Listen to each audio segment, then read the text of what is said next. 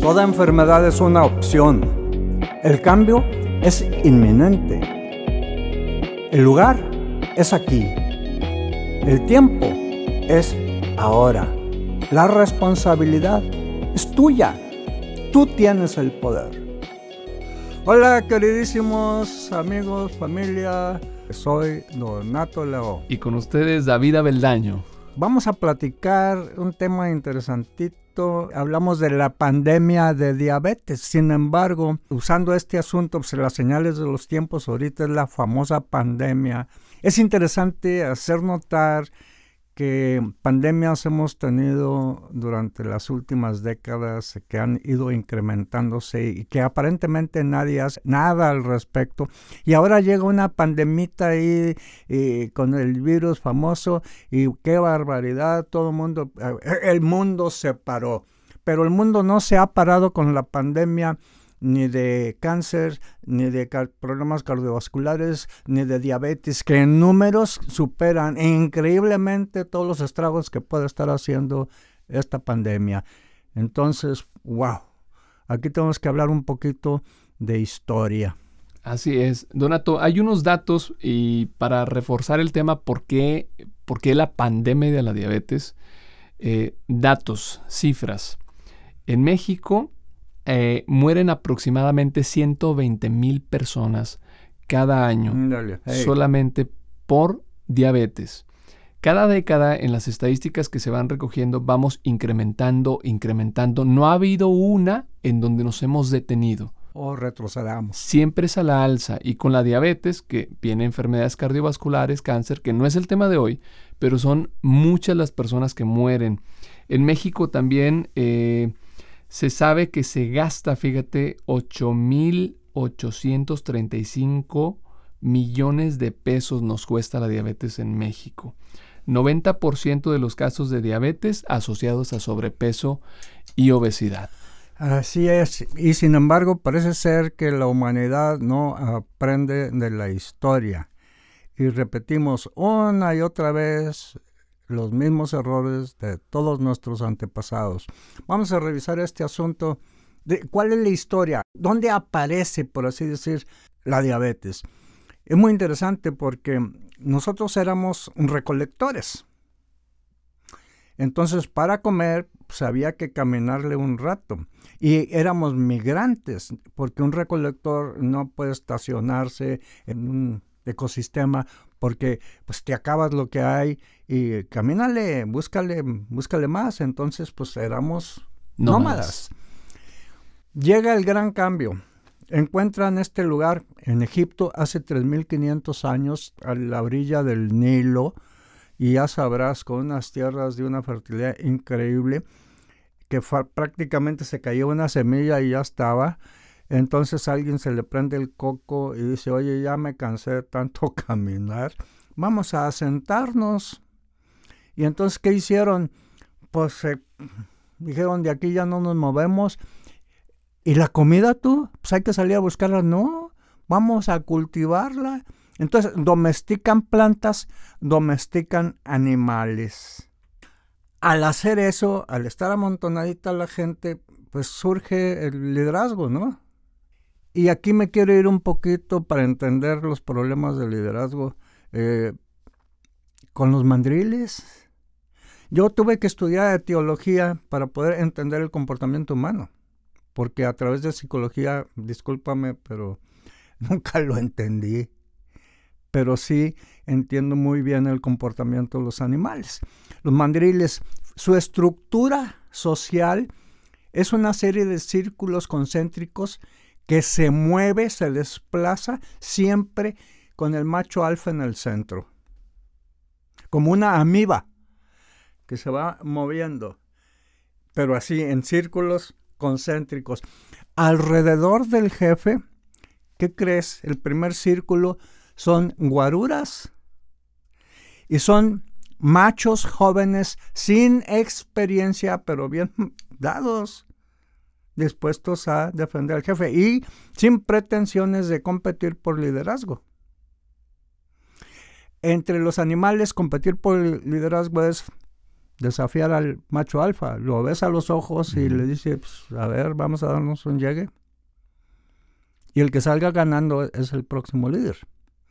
Entonces, ese es la primer ah, círculo. El segundo círculo, los mandriles viejos con experiencia ecológica, los consejeros, los que conocen el territorio, pero ya pasaron su época de guerreros, ya pasaron, ya tienen la experiencia, pero no pueden competir en fuerzas con el macho alfa, pero son consejeros. Después, alrededor de eso están todos las hembras, todos los niños y todos los mandriles más adultos, más viejos, más grandes. Y al final tienes la línea de alarma. Ahí van a parar los heridos, los enfermos, los que ya están por dar. Y son presa fácil, viene algún leopardo, algún jaguar, eh, ataca a uno de estos, hace un circo del carajo, grita como la y se entera todo y se mueven, se desplazan. Bueno, es un buen ejemplo de nuestra sociedad.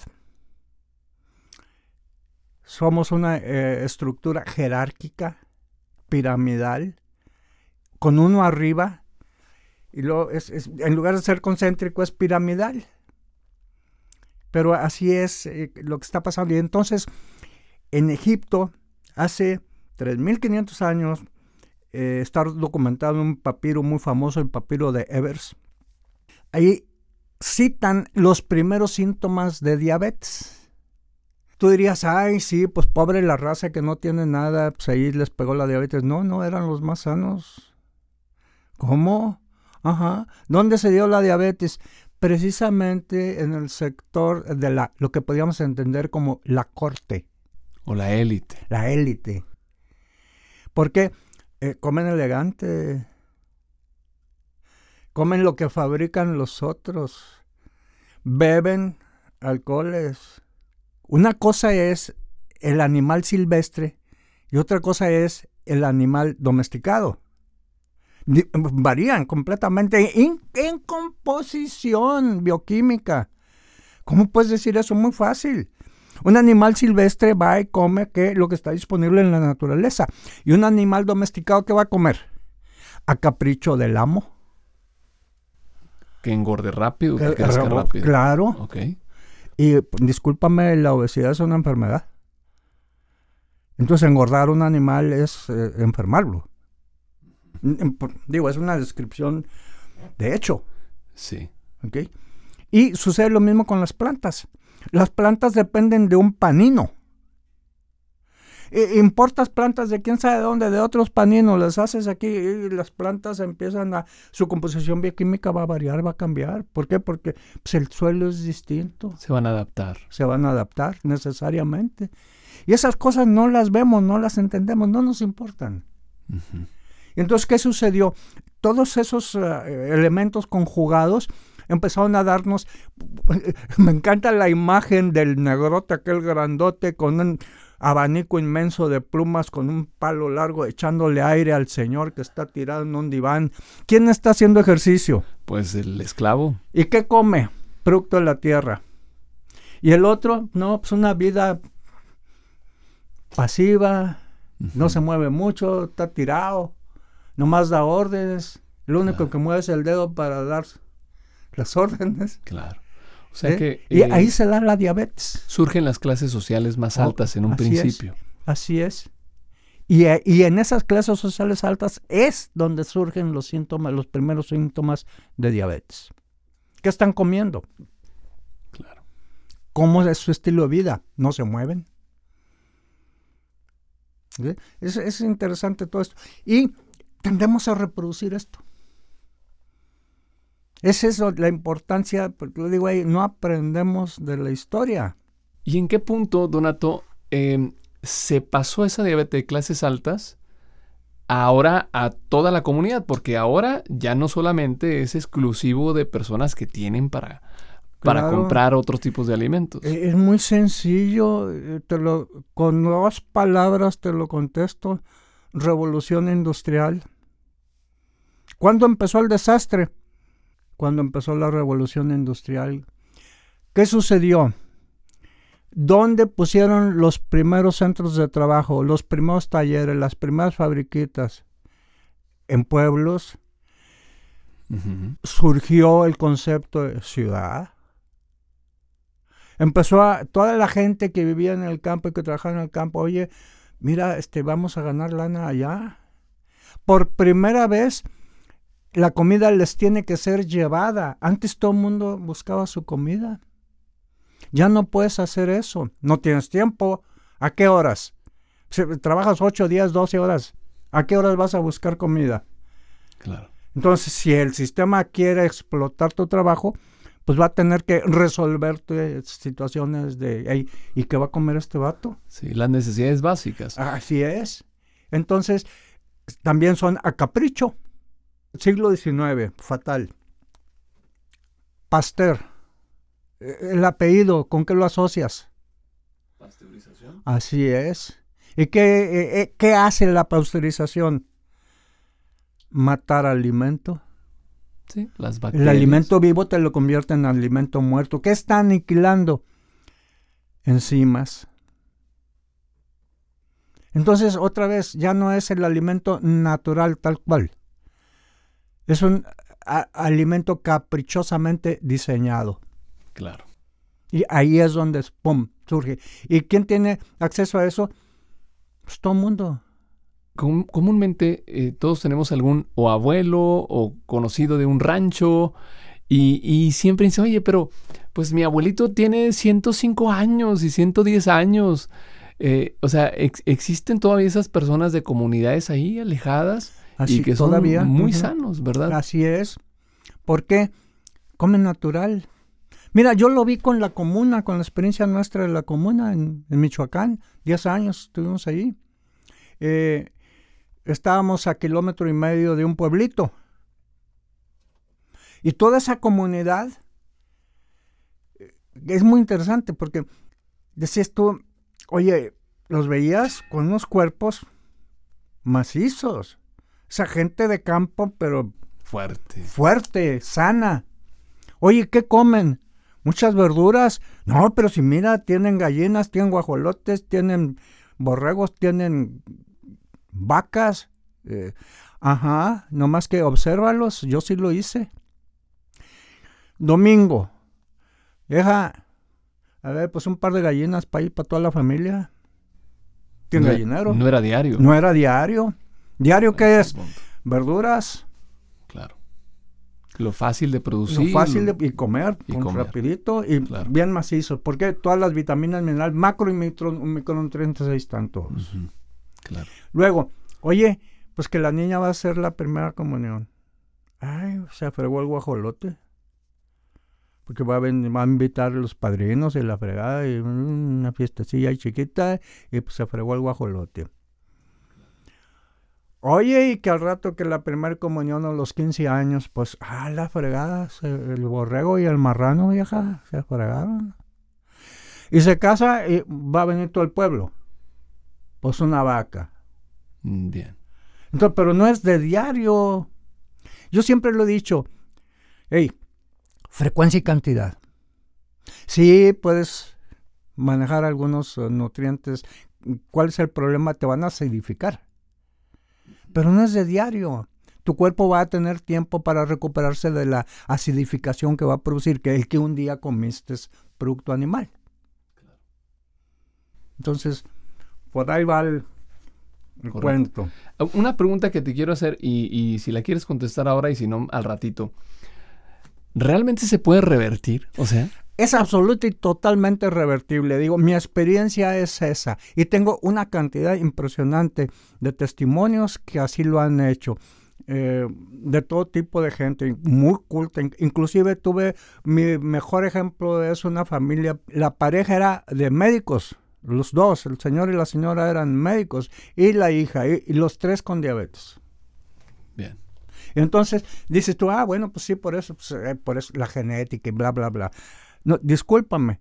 En el momento que les leí la cartilla, les expliqué la problemática, que empezamos a hablar de bioquímica, las condiciones por las cuales tenían su problema y lo podían resolver, entendieron, lo hicieron y los tres resolvieron su problema de diabetes. Bien. Como esos, en muchísimos casos. Las- sí es revertible. Las personas a veces tienen miedo eh, referente a la alimentación sobre qué cosas comer.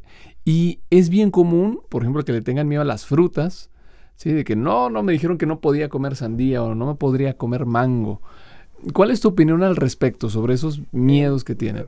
Primero me doy- tiro una carcajada para, por favor, digo, vamos a hablar en serio, ¿no? ¿De qué me están hablando?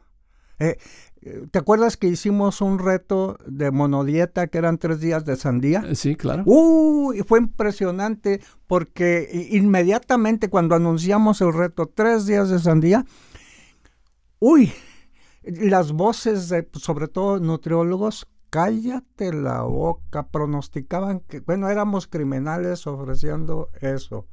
Qué impresión, ¿cómo puede alguien decirle coma tres días pura sandía? Va a ver brotes de diabetes y de cuanta cosa aquí con este asunto. Mentiras. Una persona que estaba con su azúcar en 100, 130 y 150, eh, comenta, ¿qué- ¿cómo la ven? ¿Lo podemos hacer? Le dije yo, adelante, tú lánzate, pero sé honesto, sé honrado, pura sandía. Ok, se mete la sandía y después dice, Donato, no lo puedo creer. Después de tres días de pura sandía estoy en 90. Wow. ¿Por qué? Dije, pues obviamente te habían llenado la cabeza de mentiras, porque eso es una realidad, aquí está, está sucediendo actualmente. Claro. ¿Qué es lo que pasa en las personas que tienen diabetes en su cuerpo? Porque vemos que, bueno, le sube la glucosa y luego los, los deditos de los pies, eh, se le dañan los Eh, nervios. yo- ¿Cómo yo- ves sí, esa, Yo esa veo la diabetes como un problema degenerativo masivo. No es que un órgano o dos se te degeneren. Todo el organismo entra en un espacio degenerativo severo. No es, eh, claro, el cuerpo se maneja por necesidades preponderantes. El cuerpo va a decidir qué hacer con los venenos, también va a decidir qué hacer con los recursos nutricionales. Y va a usar el mismo principio de necesidades preponderantes para asignar recursos de sustancias escasas dependiendo de la importancia. Ahora, las necesidades eh, preponderantes se manejan de arriba para abajo. O sea, lo más importante es el centro de coordinación de información, que es el cerebro. Después viene el tórax. ¿Por qué? 10 minutos sin oxígeno, muerte cerebral. Entonces ese tórax tiene, tiene que estar súper. Es segunda necesidad preponderante. Tercer necesidad preponderante, eh, digestivo, el vientre. ¿Cuántos días te puedes pasar sin comer? Digo, ahí hay unos de 40 días. Sí, Eh, sin problemas. Digo, eh, tres días, una semana, 15 días, 21 días. Yo, yo he hecho hasta 21 días. Y me siento bruto, padrísimo. Nunca he, nunca he querido ir más allá de los 21 días. Y sigo trabajando y con energías. ¿Ok? Entonces, todo eso eh, indica la cuestión de preponderancia del vientre está en tercer nivel. Cuarto nivel, manos. Extremidades superiores. Quinto nivel, extremidades inferiores. ¿Dónde empiezan a cortar los diabéticos? de los pies. ¿Has visto pies diabéticos? Sí, claro. Su madre. O sea, Claro, todo claro. el mugrero. Yo le digo Siberia. Los pies son la Siberia del cuerpo. Todos los enemigos, ¿a dónde van a parar? A Siberia. Sí. Literalmente es una parte del cuerpo que está muriendo. Totalmente. Impresionante. En necrosis. Así es. Por eso los cortan. ¿Y ¿Por qué? Imagínate la- el nivel de contaminación. Pues, lo, ¿qué es lo que ves? Nomás ve un pie diabético. Es todo lo que tienes que hacer. Co- compáralo contra un pie sano, limpio. Y acá ves, ves tú. el- casi, casi les brota el- los tóxicos. Es impresionante. Entonces, y también la- las necesidades preponderantes del centro a la periferia. O sea, lo que menos le importa a tu cuerpo es la piel Y la piel de los pies, pues menos. sí. No son esenciales para mantenerte vivo. vivo. Así es. Y la preponderancia va en función de, hey, te tengo que mantener vivo. Claro. O sea, el cuerpo siempre va a buscar ayudar, protegerte. Siempre. Autopoiesis. Es eh, el principio de, que nos dice auto sí mismo poiesis construcción. El cuerpo se reconstruye constantemente. Esa es una característica de todo sistema orgánico. Bien. ¿Cuál es tu opinión sobre el tema de la medicación en la diabetes? Me parece muy bueno, lo apoyo totalmente eh, con ah, crucíferas. ¿Sabes tú que, por ejemplo, el brócoli, una dieta de crucíferas, el brócoli te da el mismo resultado que la metformina? Por eso digo, yo apoyo la medicación natural. Natural. Ya. ¿Qué hay en, las crucíferas? Sulfurafano, extraordinaria medicina para la diabetes. Sí. Digo, así está. Yo tengo estudios, el mismo resultado. Aquí está la gente, comió uh, crucíferas y metformina, los resultados los mismos. Wow.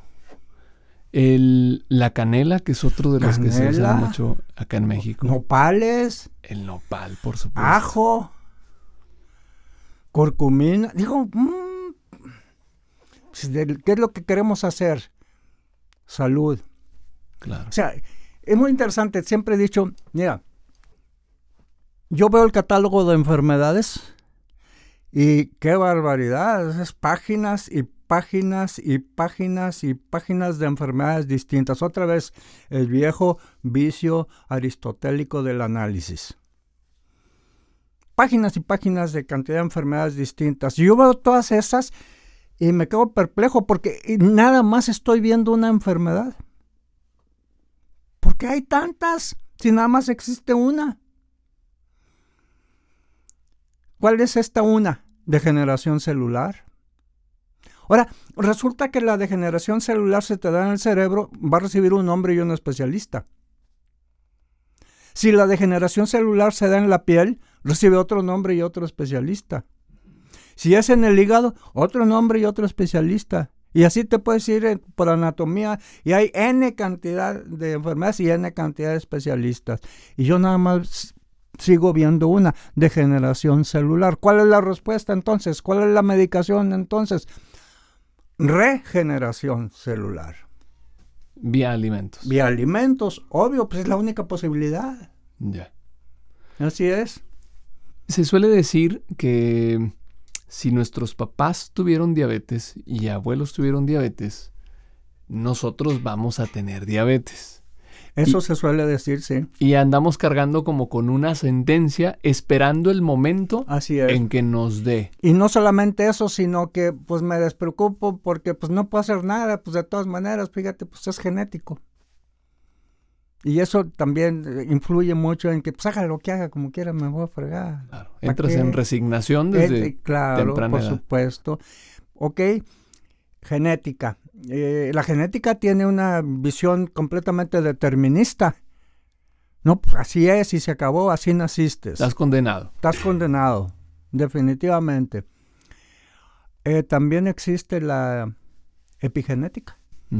Que tiene que ver con el entorno. Obvio, Obvio, y es muy interesante porque lo que se ha descubierto es que todos tus genes tienen su switch de apagado encendido. Entonces, cuando traes un problema genético, ese gen o está encendido o está apagado. Sí. Y dicen, es para siempre.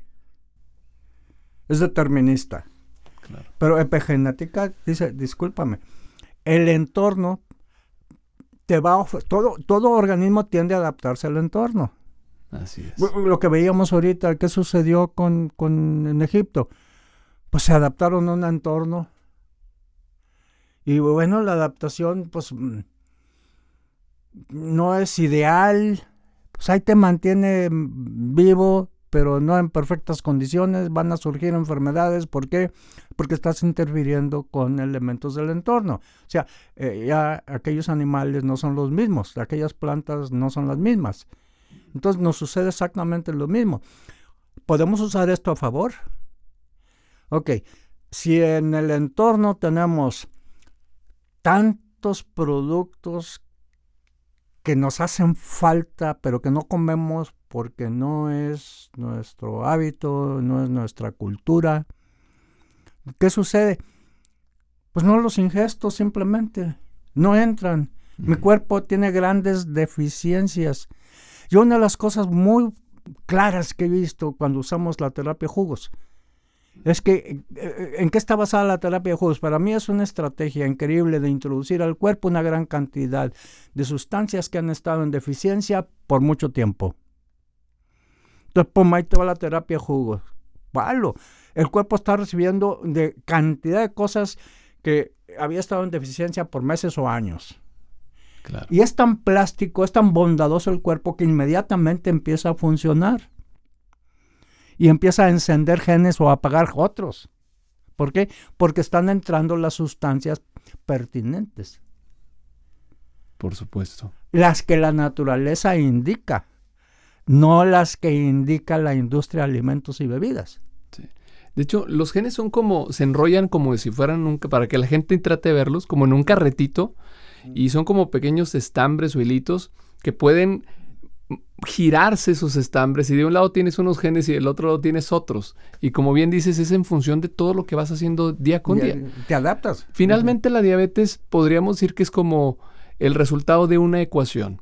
Las variables es todo lo que hoy haces te lleva a la diabetes. Así es. La quieres cambiar, quieres cambiar el resultado, tienes que cambiar las variables que estás y, teniendo. Y esto, por eso me encanta teoría general de sistemas, Bertalanffy porque él con el modelo, él te dice, todo organismo es un sistema fluyente. ¿Cómo podemos entender un sistema fluyente? Número uno, existe un entorno. Otra vez, contexto. Nosotros funcionamos en un entorno. De ese entorno derivamos nuestros alimentos. Todo lo que necesitamos lo derivamos del entorno. En sistemas, alimento es todo lo que entra al cuerpo. ¿Y qué entra al cuerpo?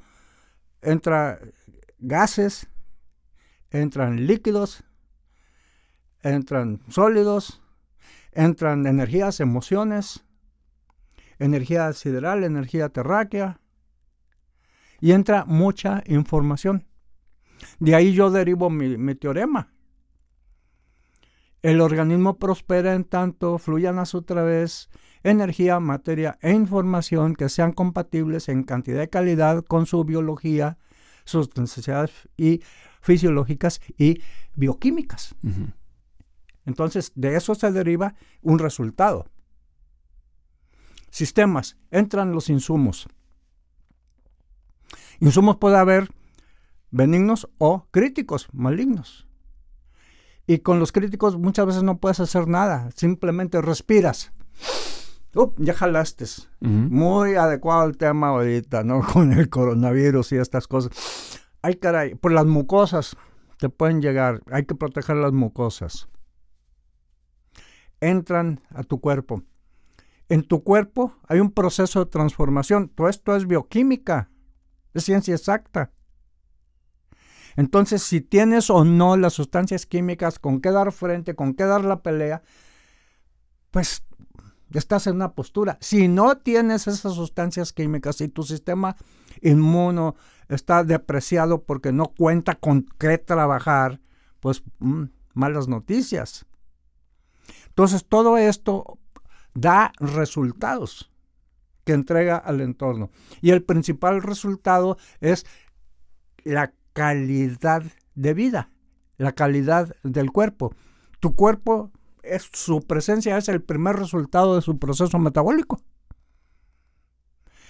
Y hay residuos que necesitas eliminar, que muchas veces se te dificulta eliminar porque, pues porque no contienen los solventes, los detergentes necesarios para poder hacer la función eliminatoria. Entonces, todo esto hay un feedback. Sí, o sea, entran, se transforman, se producen, dan un resultado. Este resultado átalo a los insumos, feedback, proceso de retroalimentación. O sea, decías, yo lo planteo así, eh, comes lo conducente, vas a estar sano. Comes lo conducente, vas a estar enfermo. Entonces, ¿cuál es el resultado? Enfermedad o salud. Bien. viene alguien y me dice, oye, traigo una migraña bruta. Y mi pregunta va a ser, pues, ¿qué comiste? Porque comer en sistemas es que está entrando al sistema. Vamos a manejar las emociones también como algo que entra al sistema. Entonces te diste un agarrón bruto. Eh, tu chamba peligra. El sistema renal, eh, eh, adrenal, te avienta la sustancia. ¿Por qué? Pues necesitas energía para darle frente a la situación. Y estas son tóxicas, son venenos y no se usan apropiadamente se disuelven. Claro. Ahora, cuando la persona empieza a, mejorar, porque ya hizo cambios, tú hablas de un concepto que, me gustaría que lo, que lo pudieras profundizar, que habla sobre la impermanencia y bueno, asociado a la regeneración. O sea, ¿qué va pasando dentro del cuerpo de la persona que ve, ay, cara, ya la glucosa ya no está en 180, ya está en 120? ¿Qué está pasando dentro Impermanencia, sí. ¿Cuánto tiempo tenemos aquí platicando ahorita? Pues ahorita llevamos unos 25 minutos. Bueno, de que empezamos a platicar ahorita ya cambiamos. Estás produciendo 20 millones de glóbulos rojos por segundo. Igual te estás despellejando vas a dejar trozos de piel cuando te vayas. O sea, impermanencia. Tu cuerpo es un nivel de cambio, de impermanencia, y tu mente no tiene la habilidad de comprenderlo, ni de verlo. Te ves en el espejo, pues soy el mismo, no ves los cambios. Si están sucediendo. Y es precisamente esa habilidad impermanente, esa característica impermanente que te da la oportunidad de cambiar. Oye, estoy enfermo, impermanencia no es para siempre. O sea, recupera tu salud, muévete de ahí. Cambio. La única constante es cambio. Ahora, nunca estás sano totalmente o enfermo totalmente. Es comportamiento de onda no hay una línea recta. Eso es los cadáveres. Acuérdate pues, cuando eh, las películas eh, que están ahí, que se te muere y no se te muere, y está el monitor y taca, taca, taca, y de repente línea recta. No, pues ya se murió. Nomás los cadáveres hacen eso. Un organismo es un comportamiento ondulante. ¿Qué dijo Tesla? Si quieres comprender el universo, piensa en términos de energía, frecuencia y vibración. Eso somos, frecuencia y vibración. Entonces, la impermanencia obedece a eso. ¿Por qué? Porque dependiendo de qué desayuné, qué comí, qué cené, con quién me tropecé, qué plática tuve, qué emociones corrieron, cómo las manejo, todo está cambiando en tu organismo. Entonces necesitas esa habilidad de centrarte y de cultivar una paz interior que te permita no agredir a tu cuerpo. Claro. Había un caso, me, quisiera detener aquí porque recuerdo mucho un caso, fíjate, de una persona que empezó a hacer cambios en, su alimentación y, veía, por supuesto, un cambio en sus niveles de glucosa, pero algo termina, algo, algo todavía no cuadraba. Y ahorita a lo de habla sobre la paz y el, estado emocional. Esa persona tenía problemas muy fuertes emocionales con, con su pareja, en su matrimonio. Había vivido situaciones muy duras hasta en el momento que contó la situación, se echó a llorar y de alguna manera perdonó lo sucedido o lo trascendió, los niveles de glucosa a partir de ahí se fueron para abajo. O sea, y es bien, bien importante que las personas sepan que así como hablamos tanto sobre la importancia de la alimentación y la diabetes, también sobre la salud emocional asociada a la diabetes, que está directamente relacionada. Que también tiene un impacto bioquímico. Exactamente. Es, algo que, digo, es impresionante. Tenemos la habilidad, la capacidad de darle órdenes a nuestras células en estado meditativo. Yo me, les hablo a mis células, le digo, oye, ¿sabes lo que quiero de ti? Excelencia. Quiero que hagas tu chamba así como estás diseñada me comprometo a darte todos los recursos que necesitas. ¿Y de qué estoy hablando? N cantidad de sustancias químicas a lo bestia. ¿De dónde van a salir? De tu alimento. De ese yo tengo control. Entonces yo me comprometo a darte los recursos, estoy hablándole a mis células. Y se los doy. Y mis células se ponen a hacer lo que tienen que hacer, punto. Fíjate qué interesante porque eh, esto lo puedes hacer, tus pequeños ejercicios meditativos con, con la diabetes. tú apenas le dices a tu cuerpo ahí, ¿sabes qué? No andamos bien con azúcar en 140, 130. La a, quiero a sincerarse primero. La quiero, pero tenemos problemas. Yo recuerdo cuando consultaba, me llegaba una persona y me decía, soy diabético. Yo me le quedaba viendo y le digo, a ver, ¿me vienes a presumir o me estás comunicando? Y se me acaba viendo así, no, pero ¿por qué me dice eso? Te estás definiendo. A ver, repite detrás de mí, por favor. Por el momento padezco síntomas de diabetes. Es muy distinto a venirme con el cuento de que soy diabético. Y como que a, ver si usted puede con esto. A mí no me interesa. el que tiene que resolverlo eres tú. Claro. Entonces, si e, esa es la situación, una persona me mandó un recado muy bonito porque salió de su problema y, yo no me acordaba de esto, me lo recordé con, el recado porque eh, puso ahí en, Facebook. Lo que más me, sacudió fue que cuando yo empecé a, sentirme bien, se lo dije a Donato, le dije, mira, tú empezaste a curarte desde el momento que, que te aburriste de tu enfermedad y decidiste sanar. Porque eso fue lo que te sanó. ¿Por qué? Porque junto con eso viene toda una serie de conductas compatibles. Claro. Pero ¿qué es? Nos han educado la pastillita mágica. Ah, no, sigue comiendo lo que quieras. Nomás te tomas esta pastillita. Obvio, ¿cuándo vas a resolver tu problema? Nunca. Nunca. ¿De qué se trata medicina? De que nunca resuelva los problemas, pues se mueren de hambre. Claro. Solo apagas el síntoma temporal. Nada más. Y no, y no nos interesa estar lidiando con síntomas, queremos resolver causas, queremos eliminar causas. La diabetes tiene causas, las eliminamos, se acabó la diabetes. Así de sencillo.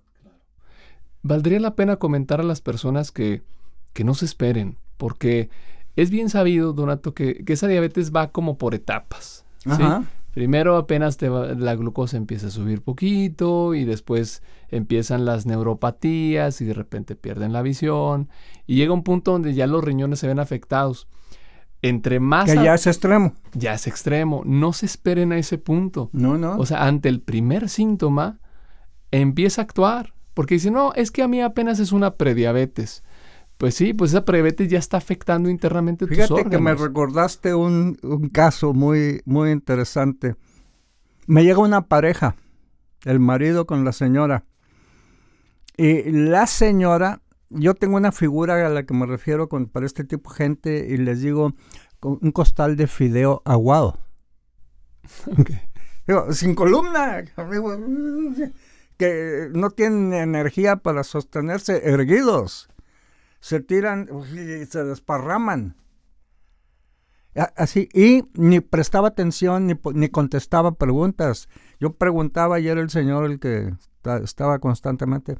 Y, les digo yo, bueno, a ver qué está pasando. No, pues tiene diabética hace muchos años y ahorita venimos de consulta y en el seguro le dijeron que pues ni modo, que ya la tienen que referir a, diálisis. Ajá. Ya los riñones, Claro y queremos saber si se puede hacer algo.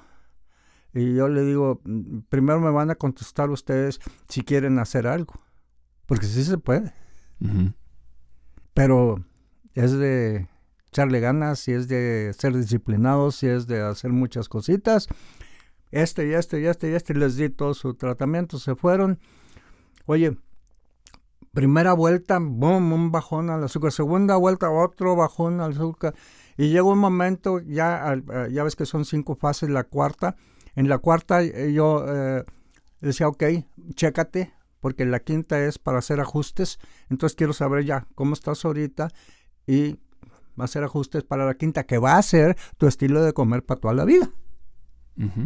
Entonces, boom, se van y no regresan, y no regresan, y pasan seis meses y nunca regresaron. Y un buen día, boom, ahí están, otra vez, exactamente en las mismas condiciones que la primera vez. El, costal de fildeo aguado. Y le, que me, le quedo viendo al señor, le digo, ¿qué pasó? Mm, es que fuimos al seguro. Y la doctora después de hasta se veía confusa porque no entendía, porque ella pues, le había referido a diálisis, resulta que pues, no tiene nada. Y se lo dice, pues es que no entiendo, es que no veo señales de diabetes por ningún lado. Yo creo que me equivoqué, dice la señora, la doctora. Y entonces el señor le dice, no, pues es que estaba haciendo esto y se burló de él. Ay, por favor, comiendo frutas y verduras, ¿a quién se le ocurre? Pero ¿qué sucedió? A la señora le dicen, ya se curó. ¿Y qué hace? Vuelve a tragar todas las porquerías, porque ya no está enferma, ya puede comer bien otra vez. Y ese es algo con lo que hay que lidiar, hay que entender muy bien. Tu mente no coopera. Tu mente número uno no es tuya, tu mente, su contenido es social. Entonces necesitas entender muy bien que si quieres trascender esto vas a tener que echarle ganas, vas a tener que eh, hacer algo porque son las consecuencias de ese algo que hagas que te puede dar los resultados que estás buscando. Y muchas veces puede ser incomprensible. Ok, pues hazlo, Oiga, prueba y error. Haces algo, resulta grato, lo repites. Haces algo, te resulta ingrato, deja de hacerlo. Sencillo. Bien fácil. Eso es ciencia, por favor. Totalmente. Hay algo que, yo quisiera reconocerte mucho, Donato, y es que ahorita como ya hay más información, tenemos todos los medios digitales, pues este podcast que se va a salir en, medios digitales, está Facebook, redes sociales, publicaciones de libros, tenemos internet. Y es un poquito más fácil llegar a información de cómo el cambiar en la alimentación puede ayudar a mejorar la salud. Pero, y, cada vez hay más ciencia y cada vez hay más este, centros de investigación, doctores que promueven esto y eso es bueno. Siguen siendo poquitos, pero es bueno que ya haya un respaldo. Pero ahorita que decías que una doctora se burlaba, y es que hace 15, 20 años esto era un acto revolucionario. O sea, y, por eso era tan difícil entender. Imagínate yo con 30. Ah, exacto. Qué impresión. Exacto. Ahorita dices, bueno, todavía lo alcanzas a comprender, pero antes no. Antes en realidad la gente se burlaba de decir una persona comió distinto y con eso se curó. Ahorita es un poquito más fácil a la gente comprender y qué bueno, estamos entrando en una nueva etapa de la, de la historia de recibir información. Eh, pero no, no ha sido fácil tu camino, ¿no? De, defender a capa y espada con esta bandera hace 30, a 35 años, que esto realmente funciona.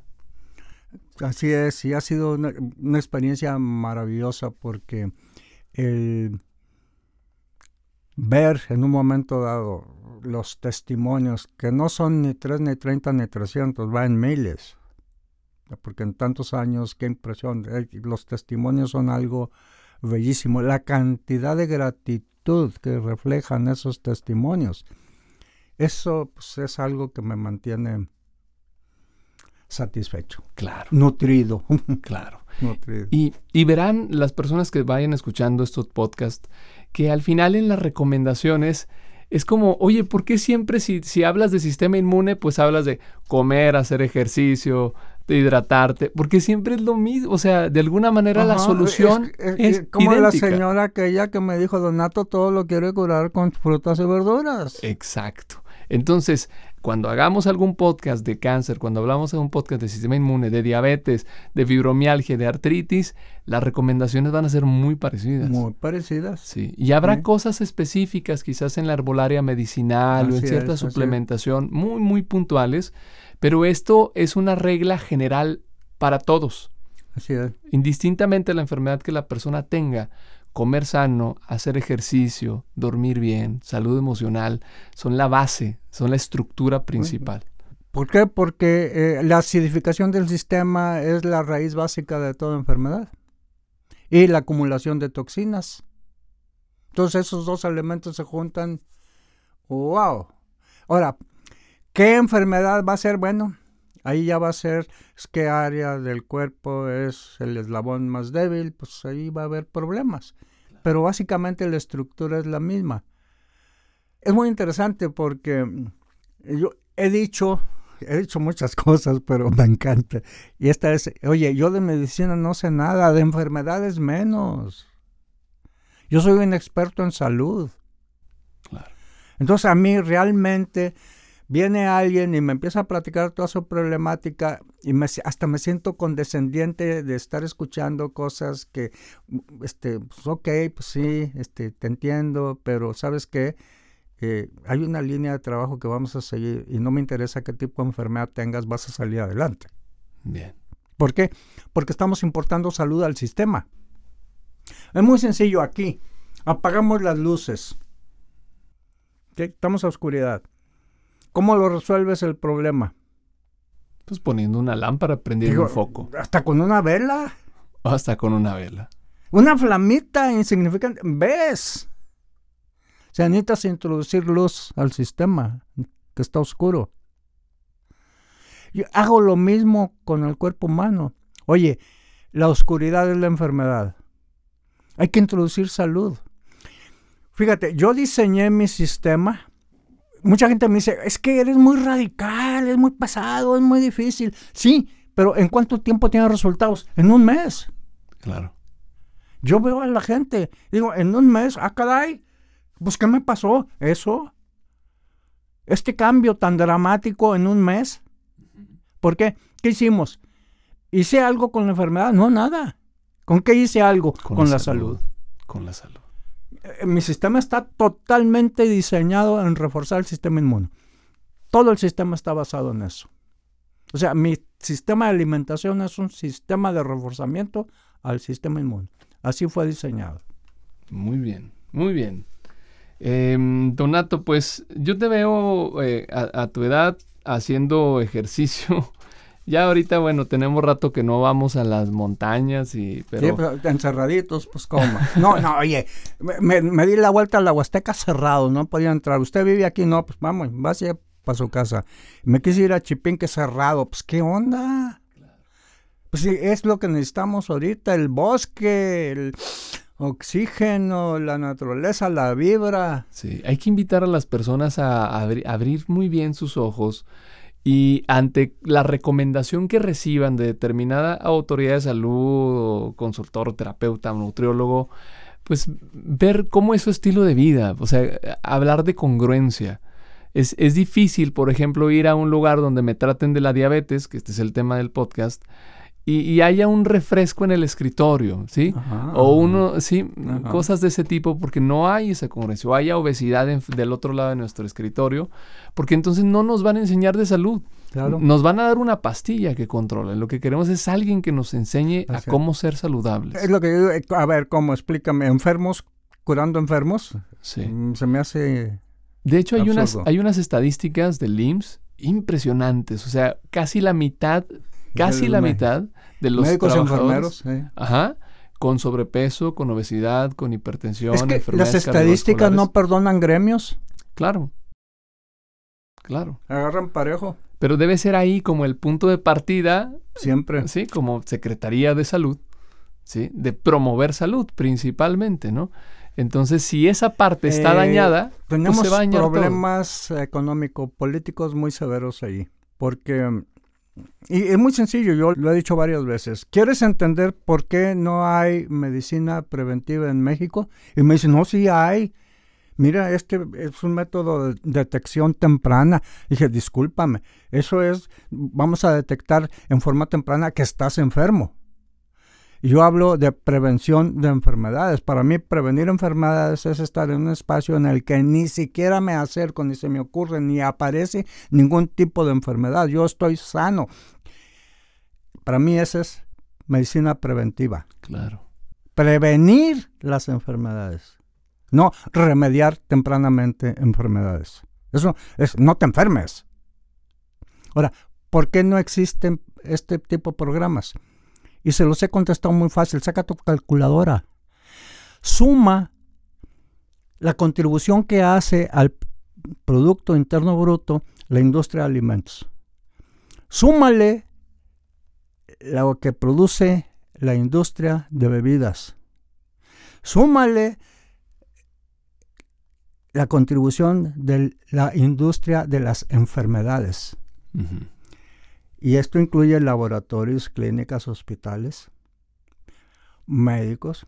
Y súmale la contribución que hace la industria de fármacos.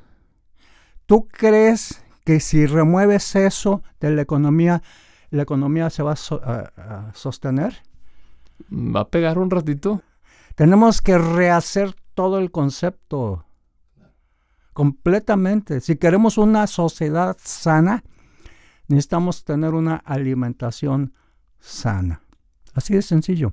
Donato, a mí me gustaría hacer una invitación a, a, los médicos que, quizás nos escuchen en algún punto a reconciliarse con su salud, con su vocación, ¿sí? Porque los queremos del mismo lado. O sea, no queremos que sean como que ni ellos contra nosotros, ni nada. Queremos todos del mismo lado del barco en favor de la salud propia y de la de nuestros semejantes. Mi maestro en este asunto es el maestro de ellos, Hipócrates. Su juramento hipocrático lo hacen al graduarse. ¿Y qué decía Hipócrates? Deja que el alimento sea tu medicina y que la medicina sea tu alimento. Pero yo lo tomo en serio. Y me ha funcionado bruto y lo haces y va, es inmediato el resultado.